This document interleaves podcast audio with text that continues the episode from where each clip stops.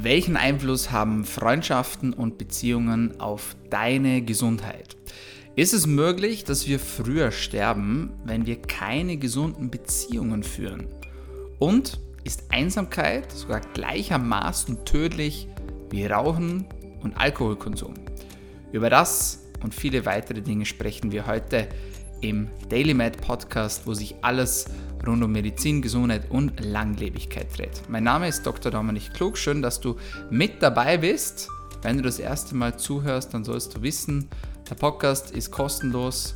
Wir spammen dich nicht zu mit irgendwelchen Werbeprodukten. Wir versuchen dir nichts zu verkaufen, sondern wir bringen dir brandaktuelle, wissenschaftlich fundierte, evidenzbasierte Informationen in dein Wohnzimmer, in dein Auto, von wo auch du immer gerade zuhörst. Und with that being said, würde ich sagen, wir tauchen direkt rein ins heutige Thema, in dem sich alles um das Thema Freundschaften, Beziehungen dreht und was diese für einen positiven wie auch negativen Einfluss auf unsere Gesundheit haben können. Und ich möchte im ersten Teil dieses Podcasts speziell auf das Thema Freundschaften eingehen, im zweiten Teil noch kurz auch auf Ehe eingehen, das heißt, was Heirat und Ehebünde auch für einen Impact haben können auf unsere Beziehungen, auf unsere Gesundheit. Aber lass uns doch gerne mit dem Thema Freundschaften starten. Und weiß nicht, wie es bei dir ist. Du hast vielleicht schon mal den Spruch gehört. Es geht nicht darum, wie viele Freunde das du hast, sondern wie gut die Qualität der einzelnen Freundschaften ist.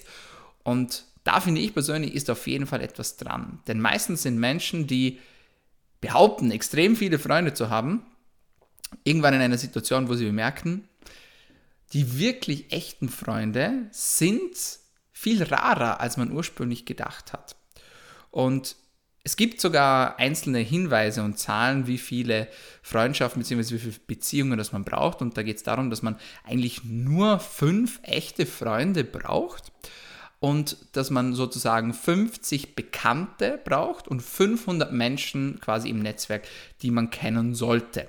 So um diesen Dreh herum, das sagt so die Wissenschaft und das ist auch etwas, das sich meiner Meinung nach in der Praxis sehr gut umsetzen lässt. Denn ich frage mich persönlich immer, wenn ich Menschen kennenlerne, die sagen, ja, sie haben 50 Freunde, dann sage ich meistens zu denen, das tut mir leid, weil dann musst du ja jede Woche auf einen Geburtstag gehen. Also für alle Menschen, die irgendwie sehr viel zu tun haben oder die vielleicht beruflich sehr eingespannt sind, vielleicht auch selbstständig sind, Unternehmer, High-Performer, die wissen, wie viel Stress das solche Termine und Anführungszeichen auch verursachen können, wenn man am Wochenende auf diverse Veranstaltungen muss, beziehungsweise auf diverse feiern muss. Also hier steht meiner Meinung nach eindeutig die Qualität über der Quantität und ich glaube, man braucht gar nicht wirklich viele Freunde, sondern man braucht vor allem eine Handvoll davon, mit denen es sich echt anfühlt und mit denen man sich wohlfühlt, mit denen man wirklich auch sagen kann, hey, und das ist für mich ein echter Freund, wenn ich weiß, ich kann diese Person zu jeder Tages- und Nachtzeit anrufen und die ist für mich da.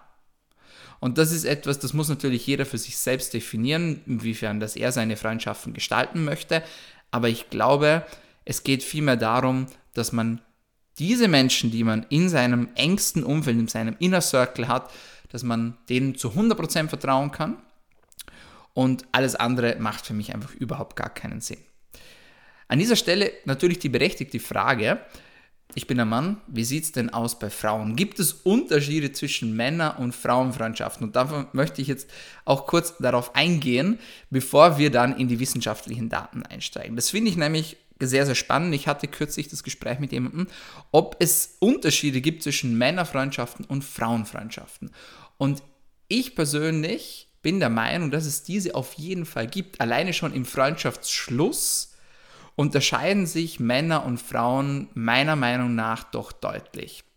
Wenn man sich klassische Männergruppen ansieht, die sich das erste Mal treffen, dann kann es sein, dass diese Männer die beste Zeit miteinander haben und sich super gut miteinander verstehen und nach zwei Stunden wissen die immer noch nicht, wie sie eigentlich heißen. Also das ist so nicht im Vordergrund, was jetzt hier überhaupt ja Sache ist, sondern es geht darum so, okay, cool, wie, wie, fühlt sich das an? Kann ich mir vorstellen, das ist mein Buddy, das ist mein Homie, das ist mein Bro, wie auch immer. Während Frauen beispielsweise eher Dinge vorher abchecken. Das heißt, hier wird sehr, sehr schnell eine Vorstellung erfolgen und man weiß genau, oder wenn sich Frauen treffen, die wissen schon recht viel voneinander. Und die gehen da auch eher, ich sage jetzt mal, in die Tiefe rein. Das ist etwas, was mir in den letzten Jahren aufgefallen ist. Kann aber natürlich auch sein, dass es hier Ausnahmen gibt. Ausnahmen bestätigen ja bekanntlich die Regel. Und das ist nur meine persönliche Wahrnehmung an dieser Stelle. Also das auch gerne mit ein bisschen Humor nehmen. Was mir persönlich auch aufgefallen ist, ist, dass die Competition zwischen Männer- und Frauenfreundschaften sich deutlich unterscheiden kann. Und das ist etwas, da möchte ich gerne darauf eingehen. Denn ein Konkurrenzkampf ist prinzipiell etwas, das sehr negativ behaftet ist in Freundschaften. Das heißt, wenn in Freundschaften Konkurrenzkampf entsteht, dann kann das dazu führen, dass die Freundschaft darunter leidet und auch, dass die Freundschaft in einem sehr extremen Fall vielleicht sogar zu Ende geht. Da werden wir in ein, ja, ein paar Minuten nochmal etwas genauer darüber sprechen. Ich glaube aber, dass bei reinen Männerfreundschaften ein kleiner Hauch von Konkurrenzkampf sehr förderlich sein kann. Und ich werde euch erklären, warum dass ich das glaube. Ich glaube, dass gerade Männer in sowohl beruflich als auch privat sich sehr, sehr gerne Competitions unterziehen. Das heißt, sie schauen, wer ist schneller, wer ist stärker, wer ist klüger. Und diese Competition kann auch dazu führen, wenn sie in einem gesunden Ausmaß stattfindet, dass sich die Männer gegenseitig pushen. Klassischer Beispiel, klassisches Beispiel im Krafttraining. So, okay, Liegestütz äh, Challenge, so ich mache 70 Liegestütze, ähm, du bist ein Schwächling, du hast es nicht drauf, du schaffst nicht mehr. Das kann in der Männerfreundschaft dazu anspornen, dass der andere wieder versucht, den einen zu übertrumpfen, gerade wenn es ums Thema Training geht. Das ist etwas, das ich in den letzten Jahren so erfahren habe, aber auch hier wieder, das ist nur meine Wahrnehmung und vielleicht ist die bei jemand anderem total unterschiedlich. Was mir auch aufgefallen ist, dass Männer sich eher beleidigen in Freundschaften. Das ist auch etwas, das man an dieser Stelle vielleicht sagen muss. Das heißt, aber wenn sich Männer gegenseitig beleidigen, dann ist es meistens ein Zeichen von echter Freundschaft. Auch hier natürlich nicht immer, während das Frauen eher nicht machen. Das ist eher nicht so üblich. Zumindest habe ich das nicht so erlebt bislang. Aber auch hier an dieser Stelle gibt es natürlich individuelle Unterschiede. Und Jetzt natürlich die große Frage, ja gut, Männerfreundschaften, Frauenfreundschaften, das haben wir jetzt sehr differenziert betrachtet, aber was ist denn mit gemischten Freundschaften? Das heißt Freundschaften zwischen Männern und Frauen. Und an dieser Stelle meine Frage, und da wäre ich sehr gespannt auf eure Meinung. Also, wenn ihr möchtet, ihr könnt mir gerne auf Instagram schreiben, dominik-klug. Und die Frage lautet, können Männer und Frauen nur befreundet sein? Da gibt es ja auch so zwei Lager, das ist auch so ein bisschen gespalten. Manche sagen so, nee, das ist überhaupt nicht möglich, früher oder später verliebt sich der eine oder die andere in die andere Person. Und das geht einfach nicht. Vor allem Männer tun sich da schwer, hier irgendwo auch emotional sich abzugrenzen und ja, auch auf, auf sexueller Ebene. Das ist so das eine Lager. Auf der anderen Seite gibt es dann natürlich auch Menschen, die sagen, nee, absolut, das ist möglich. Ich habe seit Jahren besten Freund oder beste Freundin und das klappt wunderbar, obwohl es anderes Geschlecht ist. Und vielleicht funktioniert das auch. Also ich möchte jetzt auch gar keine Wertung treffen. Ähm, was ich sehr, sehr gerne mache oder gemacht habe oder manchen Menschen immer noch empfehle, ist einen kleinen Test durchzuführen.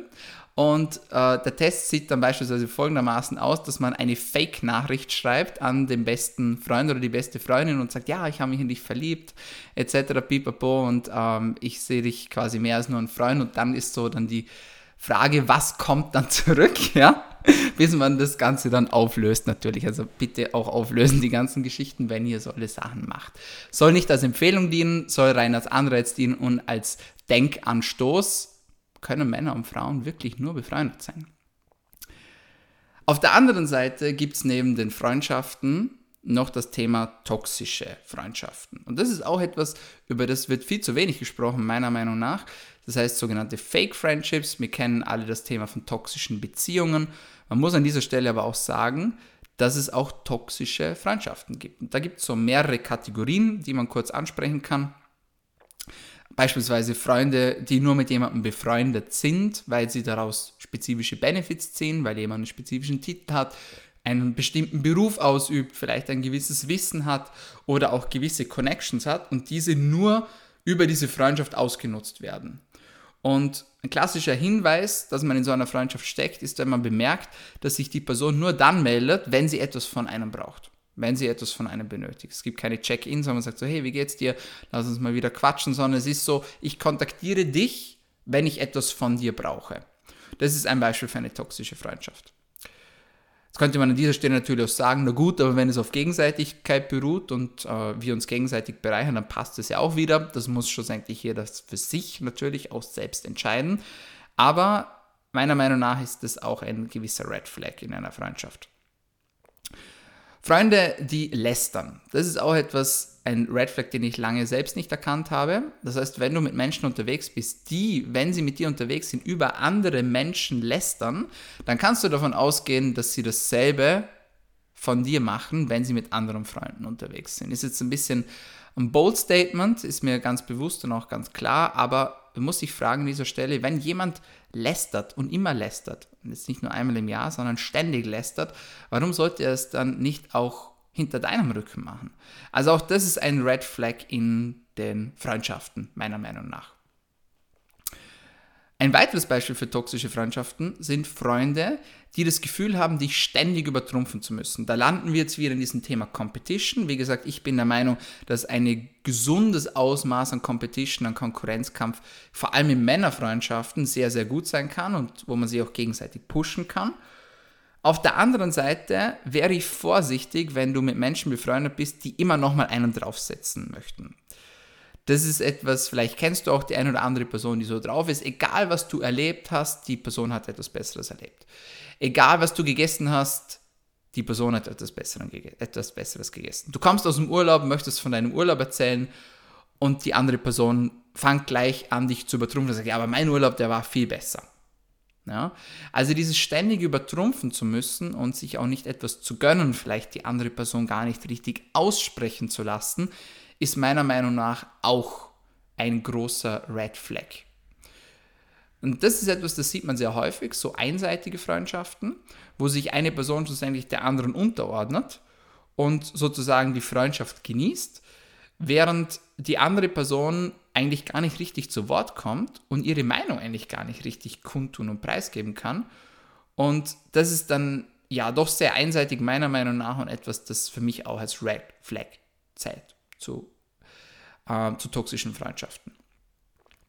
Was aber haben jetzt Freundschaften oder Beziehungen allgemein für einen Einfluss auf unsere Gesundheit? Und wir haben hier gemeinsam mit dem Team einige Studien recherchiert und ich möchte euch hier eine kurze Zusammenfassung geben von dem, was sie gefunden haben. Und eine Studie, die hier auf jeden Fall erwähnt gehört, ist die sogenannte Grant-Studie. Und die Grant-Studie of Adult Development, also eine Studie zur Erwachsenenentwicklung, ist eine Langzeitstudie, die seit vielen, vielen Jahren durchgeführt wird, seit sage und schreibe 1938.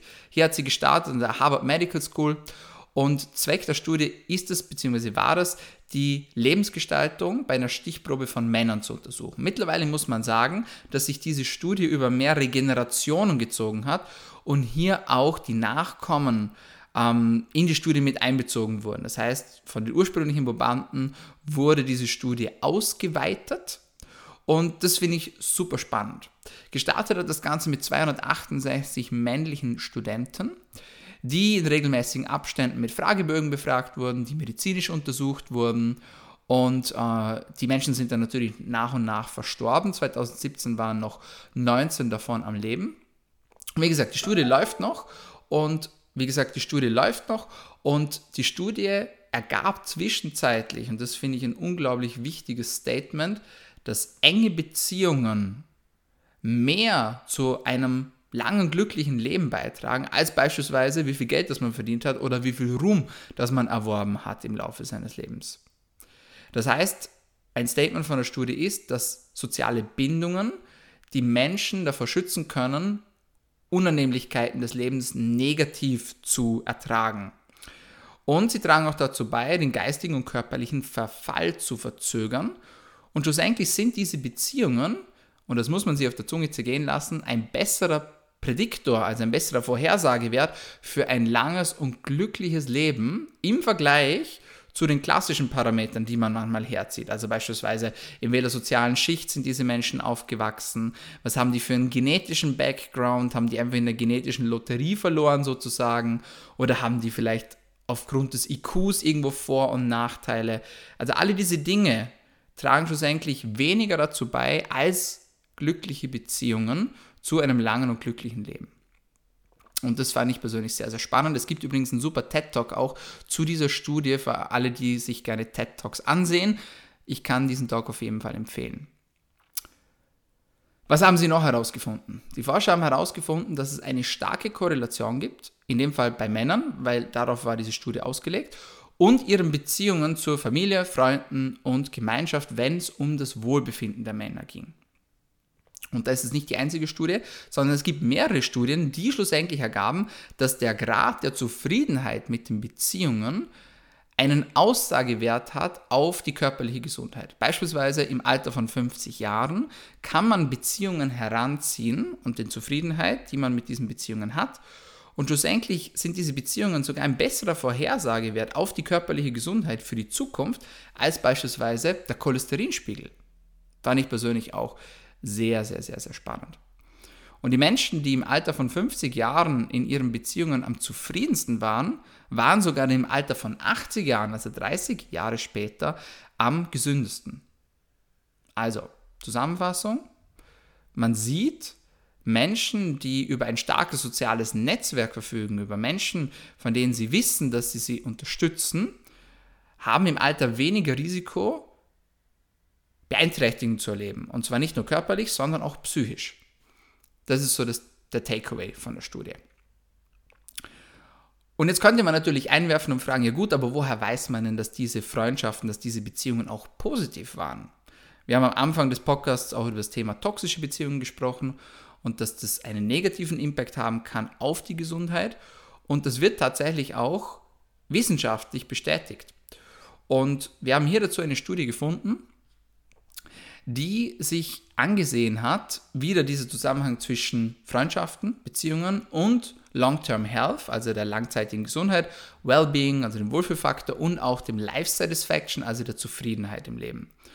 Und hier hat man gesehen, dass Freundschaften, die dazu führen, dass man daran zweifelt an den Freunden, also wenn man zum Beispiel sagt, so hey, ich habe eine Beziehung, ich habe eine Freundschaft, aber ich bin mir nicht sicher, ob diese Person wirklich für mich da wäre, wenn ich ein Problem hätte. Das kennt vielleicht ein oder andere auch, der gerade zuhört, dass man sagt, okay, ja, ich würde diese Person als Freund, als Freundin bezeichnen, aber ich glaube, wenn es hart auf hart kommen würde, wäre ich mir nicht sicher, ob diese Person wirklich für mich da wäre. Und das ist etwas, das sich auch in der Gesundheit niederschlagen kann. Das heißt, so eine Freundschaft beispielsweise kann auch als Prädiktor, also als Vorhersagewert gelten, dass man eine gewisse Risikoerhöhung hat, im späteren Leben chronische Erkrankungen zu entwickeln. Also man sieht, solche Freundschaften oder toxische Freundschaften können nicht nur einen positiven, sondern auch einen negativen Impact haben auf unser Leben, auf unsere Gesundheit. Man muss aber dazu sagen, dass es hier noch nicht sehr viele Studien dazu gibt, also die Datenlage ist noch recht dünn. Und da brauchen wir auf jeden Fall noch mehr Daten dazu, um hier noch bessere Aussagen treffen zu können. Ein weiteres Thema, das wir im Zuge dessen ansprechen müssen, ist das Thema soziale Isolation. Wir haben es alle erfahren vor zwei, drei Jahren, was es bedeutet, sozial isoliert zu sein. Und immer mehr Studien ploppen mittlerweile auf, was das auch für Konsequenzen hat. An dieser Stelle möchte ich sagen, dass ich mich hier nicht nur auf Studien berufen möchte, sondern auch auf Erfahrungsberichte. Ich habe sehr viele Menschen bei mir im Coaching, die Lehrberufe ausüben und die mir auch berichten, was diese vergangene Zeit für einen Impact auf die Kinder hat und hatte, auf das soziale Verhalten, auf die Fähigkeit, Freundschaften zu knüpfen.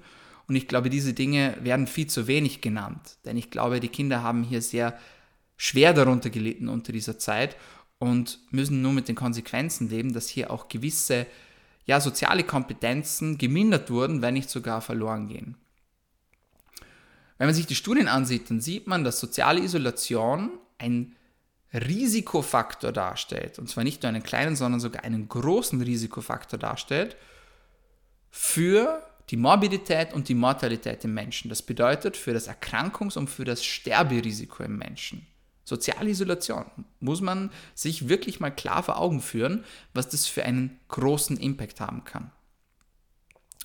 Und man sieht hier beispielsweise, dass vor allem chronische soziale Isolation, also über längere Zeit, über mehrere Jahre, auch messbare Veränderungen machen kann, was unsere Gesundheit betrifft. Beispielsweise kann man messen Veränderungen der Stressachse. Das heißt, dieser Stress wird nicht nur wahrgenommen von den Menschen subjektiv, sondern der ist auch objektiv messbar.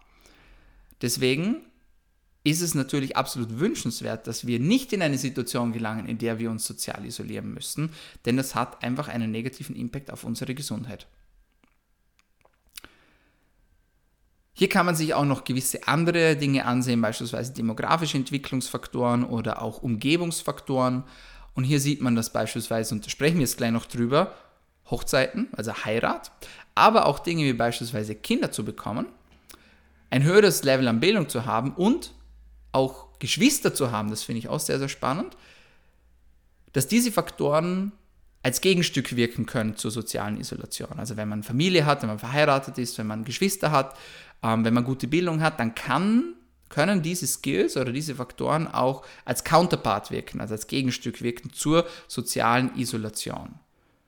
Die soziale Isolation kann hingegen verstärkt werden, wenn man keine Beziehung hat, also wenn man quasi Single ist, wenn man sehr viel Arbeit hat, wenn man sehr viel Stress hat und wenn man beispielsweise bereits physische Symptome hat, also bereits Gesundheitsbeschwerden verspürt, dann können diese die soziale Isolation nochmal verstärken. Fand ich auch sehr, sehr, sehr, sehr spannend. Also, zusammengefasst, man muss unterstreichen, die Effekte, dass man einsam ist, beziehungsweise dass man sozial isoliert ist, hat einen potenziellen bedrohlichen Effekt auf unsere Gesundheit.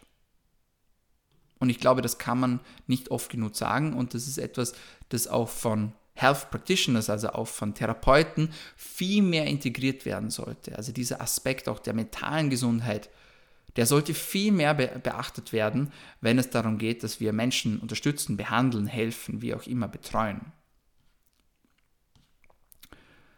Zu guter Letzt sprechen wir noch über Ehen. An dieser Stelle möchte ich anmerken, dass es hier jetzt um glückliche Ehen geht. Das heißt, wenn wir über die gesundheitsfördernden Effekte von Hochzeiten von Ehepartnern sprechen, dann sollten wir äh, auch von glücklichen Ehen ausgehen und nicht von Menschen, die einfach nur verheiratet sind, weil sie es müssen.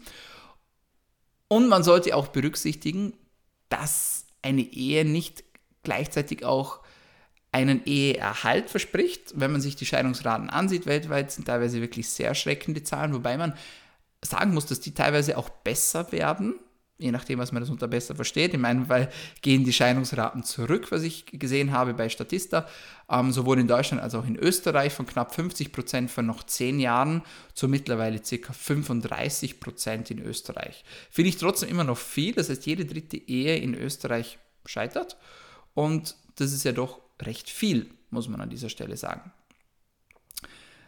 Was können wir wissenschaftlich belegen und zeigen. Wenn wir uns nochmal auf die Anfangsstudie zurückerinnern, die sogenannte Grant-Studie, dann fanden die Forscher heraus, dass die Zufriedenheit in der Ehe eine schützende Wirkung auf die psychische Gesundheit von Menschen haben kann.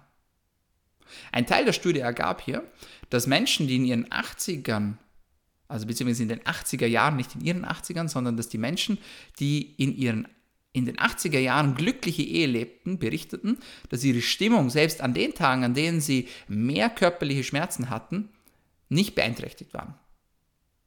Diejenigen, die jedoch unglücklich verheiratet waren, das ist das, was ich am Anfang meinte, fühlten mehr emotionale als auch körperliche Schmerzen.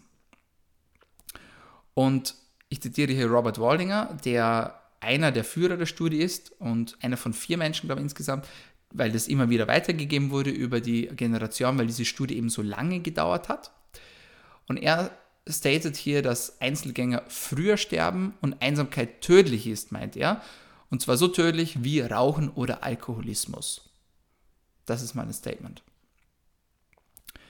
In einer weiteren kürzlich durchgeführten Studie fanden Forscher heraus, dass Frauen, die sich mit ihrem Partner sicher verbunden fühlen, zweieinhalb Jahre später weniger depressiv und glücklicher in der Beziehung waren und sogar bessere Gedächtnisfunktion aufweisen konnten als Menschen, die häufiger Ehekonflikte hatten.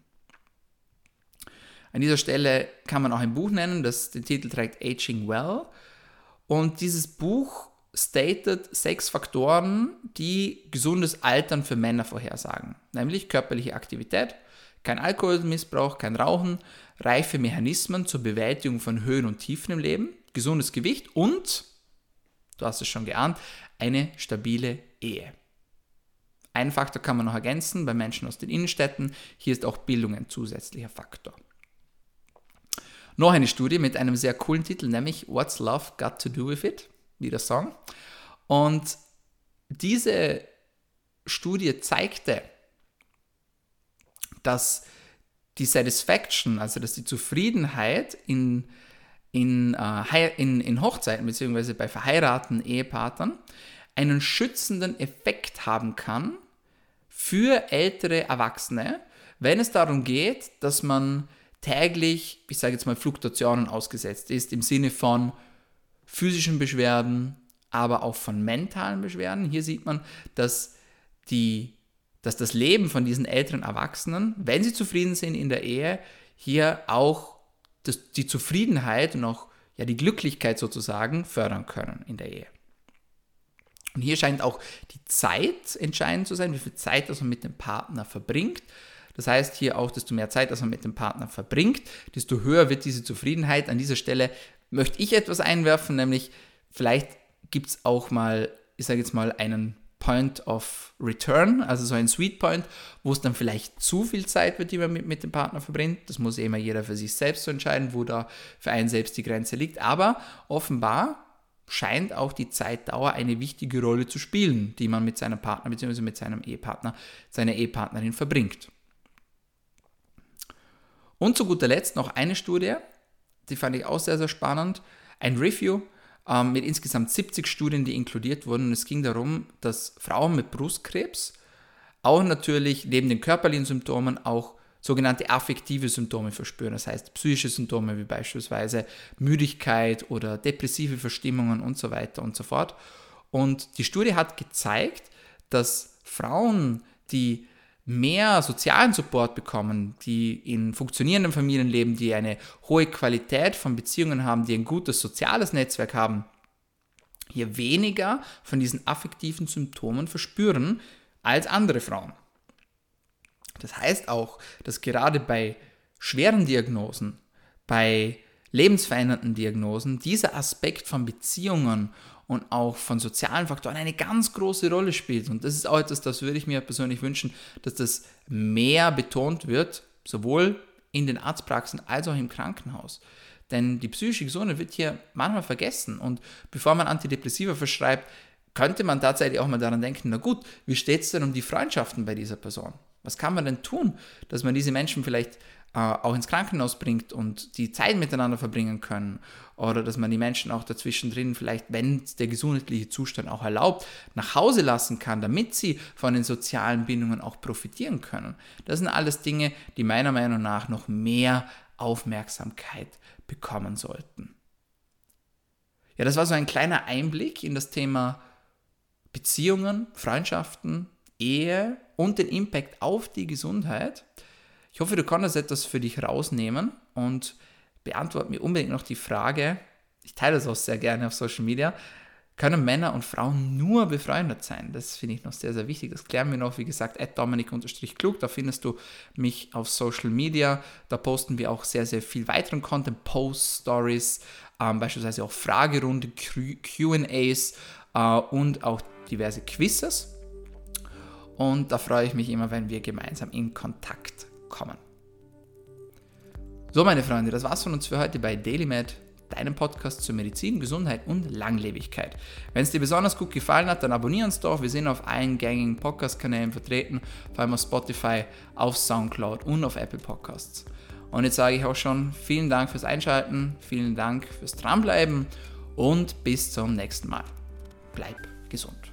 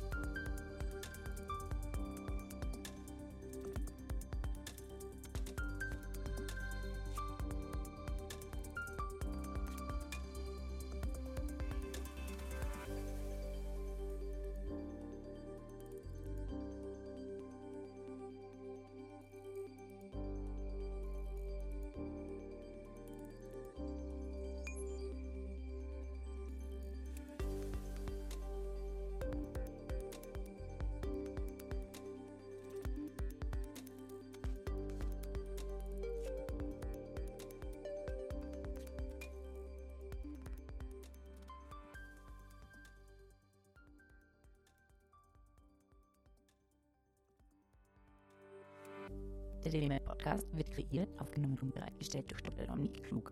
Theoretische und praktische Hacks und Tipps, die in diesem Podcast geteilt werden, dienen ausschließlich deine Informationen und ersetzen keine Diagnose, Behandlung oder Prävention von Krankheiten.